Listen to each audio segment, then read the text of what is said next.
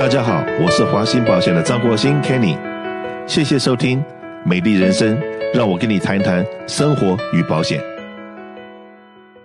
疫情目前真的是刚刚开始，还不是高峰期。那如果说我们慢慢进入高峰期，我们要自我管理越来越严格的时候，很可能会发生些什么状况？那夫妻之间、子女之间、跟父母之间，OK，然后以及工作方面可能的一些心理状况哈，我们先让这个呃赵博士跟大家讲解一下，那就等于是让我们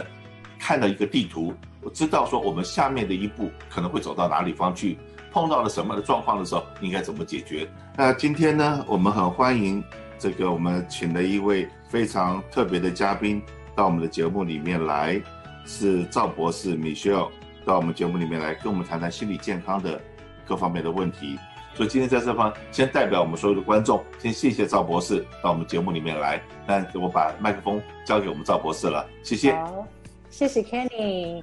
呃，我想先跟呃华兴保险的所有的观众朋友，还有在华人。各个城市的，呃，在美国的各个城市的华人啊，问声好，你们好。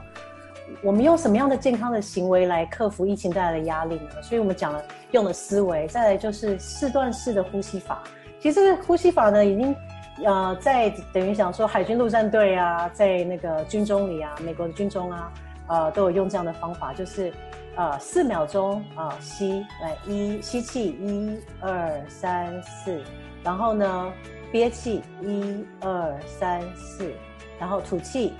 一二三四，然后呢，再把气憋住，一二三四，想象像一个一个呃正方形一样，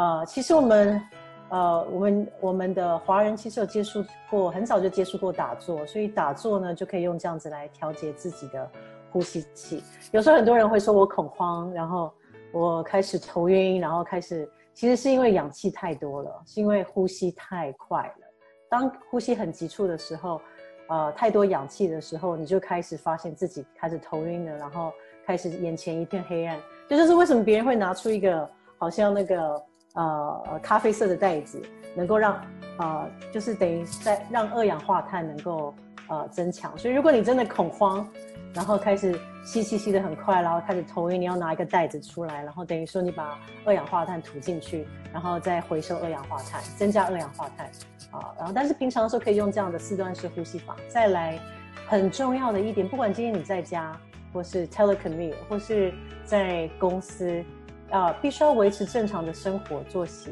不要因为呃作息打乱了，呃就开始呃以心情为主。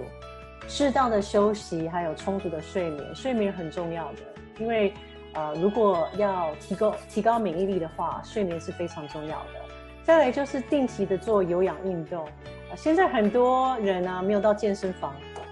但是其实他们就开始像用我们 Zoom，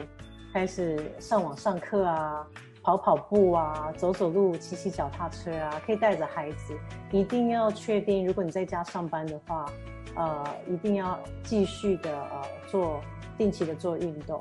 很多人喜欢阅读，我听到很多人讲说啊，很多书其实没有时间看，用阅读可以转移注意力注意力啊。再来就是一定要和朋友家人聊天，如果没有办法，就是面对面的聊天，可以啊打打手机啊，然后用视讯的方法听听音乐啊，看看电影。再来就是写写日记，很多人会写日记。如果有些人他觉得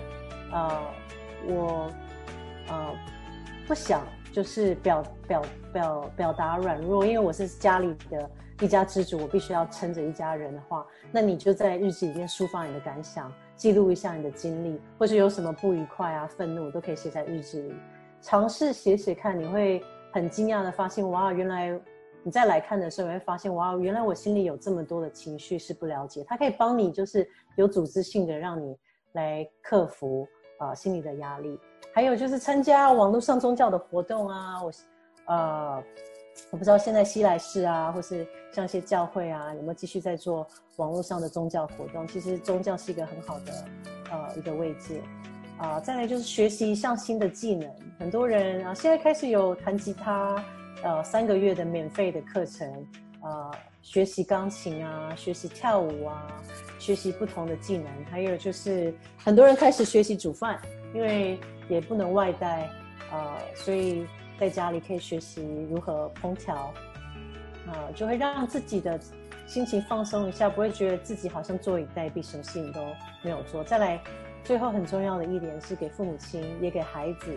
还有呃，在第一线工作的医疗人员啊，还有呃警察人员、消防人员，就是要给自己，还有就是在呃食品业的人啊，还有呃。要给自己一个单独喘息的空间，啊，不要二十四小时都在想说要怎么预防疫情。有的时候要告诉自己，我至少两个小时一天过一个正常人的生活，啊，所以也许今天我没有办法出门，但是我给我自己一个喘息的空间。还有就是要鼓励自己，告诉自己，其实我已经做得很好了，其实我已经很努力了。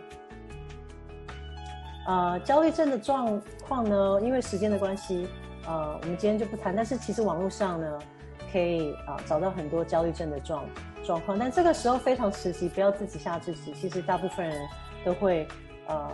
有这样的感觉，有这样的症状。但是如果你每一天都有有这样的症状，持续了很长的时间，完全不能睡觉，完全没有办法进食，完全没有办法集中精神，完全没有办法带孩子上班，这个时候一定要寻求精神科医师啊、他们是会开药的，或者是。呃，家庭就是呃，找找就是心理咨询师，像我们这样子的，呃，可以用网上的方法方法帮你咨询。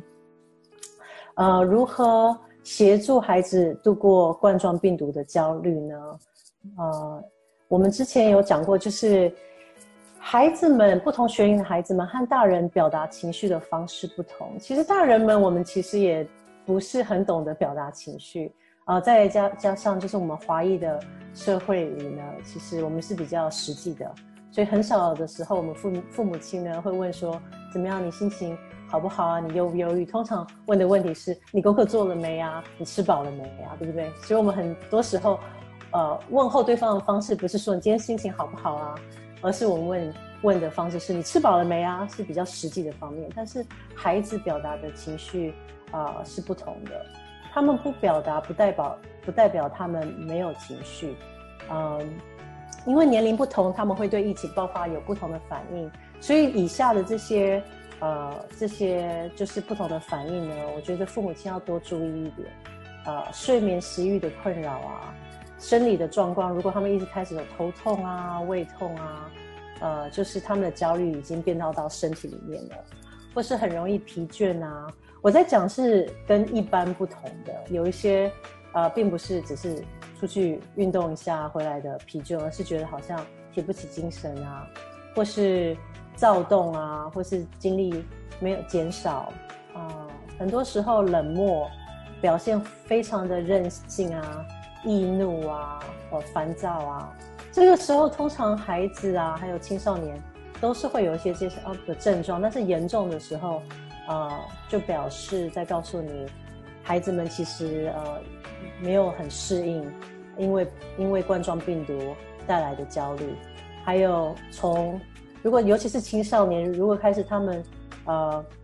开始不想要跟自己喜欢的朋友啊、呃同学啊讲话，开始孤立的话，这也是一个就是呃要注意的反应。我们要如何能够帮助孩子能够度过冠状病毒的焦虑呢？第一，就像刚刚 Kenny 讲的，要有很多的爱、耐心和包容。这个时候，呃，大人在如此焦虑的状况底下，很很难得能够有耐心。但是你必须要告诉告诉自己，孩子其实也在适应，而且他们不大了解发生什么事情。纵使他们是青少年，他们也不大了解这件事的呃。严重性，有一个研究就有做出来说，其实孩子不是最担心的是得到病情，他们和大人不一样的，他们最担心的其实是呃，为什么他们的生活改变啦、为什么他们不能去做自己喜欢做的事情啊？为什么他们不能见到自己的朋友啊？为什么他们没有办法见到自己的老师？为什么父母亲没有带他们带没有办法带他们出去度假呀？带他们出去露营啊？其实。对他们来说，最困扰的的焦虑是从这边来的，所以耐心是很重要的。再来就是透过游戏、行动跟讲故事的方法来鼓励跟表达他们。我觉得想到说，如果今天呢，我们常常说病毒，病毒，病毒，我们大人能够了解什么是病毒。其实给很给孩子，我会我会建议让孩子画出他心里想象的病毒是什么，对不对？他们会给你画出各种不同的病毒，叫做 monster 或 virus，对不对的样子。然后从那个病毒，你就用一些比较图绘的方式来讲故事给他们，告诉他们说为什么要戴口罩啊。这样子从一个人的身体会怎么样传染到另外一个身体？但是你必须要有一个具具体的一个图案，所以让他们自己画出来，啊、用讲故事的方法，不要用一种很很严肃，好像在讲说教的方法。还有允允许他们短暂睡眠安排的改变，啊、睡前计划一些舒压安抚的活动啊，伸展操啊，啊、呃，就是唱听听一些音乐啊，讲一些故事啊。跟父母亲讲，今天在家里有什么事情开心啊？有什么事情很无聊啊？参与有计划性的家事，就是大家要分配家事，啊、让他们透过电话跟网络以及电玩的方法与朋友保持联系。以前其实在美国很多时候常常会有父母亲有 play date，所以我们大家父母亲聚在一起，让孩子有一个能够呃游戏的日子。所以 play date 也是可以用网络的，用视讯的方法。呃，让孩子在给他们一个空间视讯的方法，然后呃，可以在旁边观察，或是呃，就是让呃偶尔的时候可以进一下到房间里看看他们，然后有的时候就让他们有自己的呃方式。你会看到两个年轻的孩子啊，因为在那个做视讯的时候非常可爱，在聊天啊，然后其实他们这个年代的孩子非常的适应网络这件事情，但是不要。每次上网就是要学习，也可以用一些视讯的方法。然后再来就是很重要，是限制孩童对于新闻的铺路，不要带着孩子一直看新闻。还有啊、告诉他们不要啊、限制他们跟同学在学校呢，呃，或是网上上学所讨论的有关于冠状的病毒，给他们一些基本的资讯就好了。还有，我觉得运动是非常非常重要的。啊、呃，有的时候烦躁，就像我们大人一样。我们很烦、很焦虑的时候，对不对？那股气真的需要用运动啊、跑步啊来能够抒发它。有的时候让身体动一动，虽然当下啊会觉得很累，但是啊运动完是会觉得整个觉得好像豁然开朗，觉得好像身体就有放松、心灵放松的感觉。啊，家长呢，和孩子能够。如何一起适应孩子在家学习？其实很多父母亲现在最头痛的呢，就是呃要 homeschooling，小孩呢要在家里开始上学了。过了呃春假了以后，啊、呃，我有很多的呃病人就是告诉我，其实他嗯、尤其是还要继续上班的呃父母亲啊、就会觉得其实很内疚，因为不知道要。怎么样让孩子适应在家学习？然后有一些我看到一个文章也说，今天不是冠状肺炎啊啊把我给搞疯了，是孩子在家里学习啊，二十四小时相处，啊，父母亲呢不知道要怎么样的适应。其实这是很正常的，因为我们平常啊相处最多的时间呢，其实是在学校啊，是在啊工作的时间。或是就算在家的呃照顾孩子的啊妈妈或爸爸们，也是有自己的一个时间的计划性，有自己的空间。所以第一件事就是要制定一个时间表和日常的作息，而且要保保持灵活性。我常常跟我的呃一些身边的人讲，还有就是我的病人说，你不要因为他们在家里 homeschooling，在家里学习，你就觉得好吧，那就随随时反正就照着时间走。不行，你要把一个呃，怎么讲，一个月一个日历啊拿出来，以时间啊，八点到九点，九点到十点，十点到十一点，几点起来吃早餐，而且学习的时间，我觉得学校是比较呃呃固定的，但是里面你要要包括自由活动的时间啊，餐饮的时间啊，零食的时间啊，还有体育的时间啊，啊、这些都要安排进去，你就一到五都把它安排一模一样的啊。青少年的话呢，邀请他一起加入制定的时间，这样他才会有责任心啊，而且他会告诉你他喜欢什么，他不喜欢什么啊，因为孩子年龄的不同而进行调整。所以这件事是很重要的，不要想说啊，就是不要觉得说啊，反正反正孩子自律嘛，我就直接用命令的方式告诉他们什么时候该做什么事情，但是孩子的规律完全打断了。其实孩子在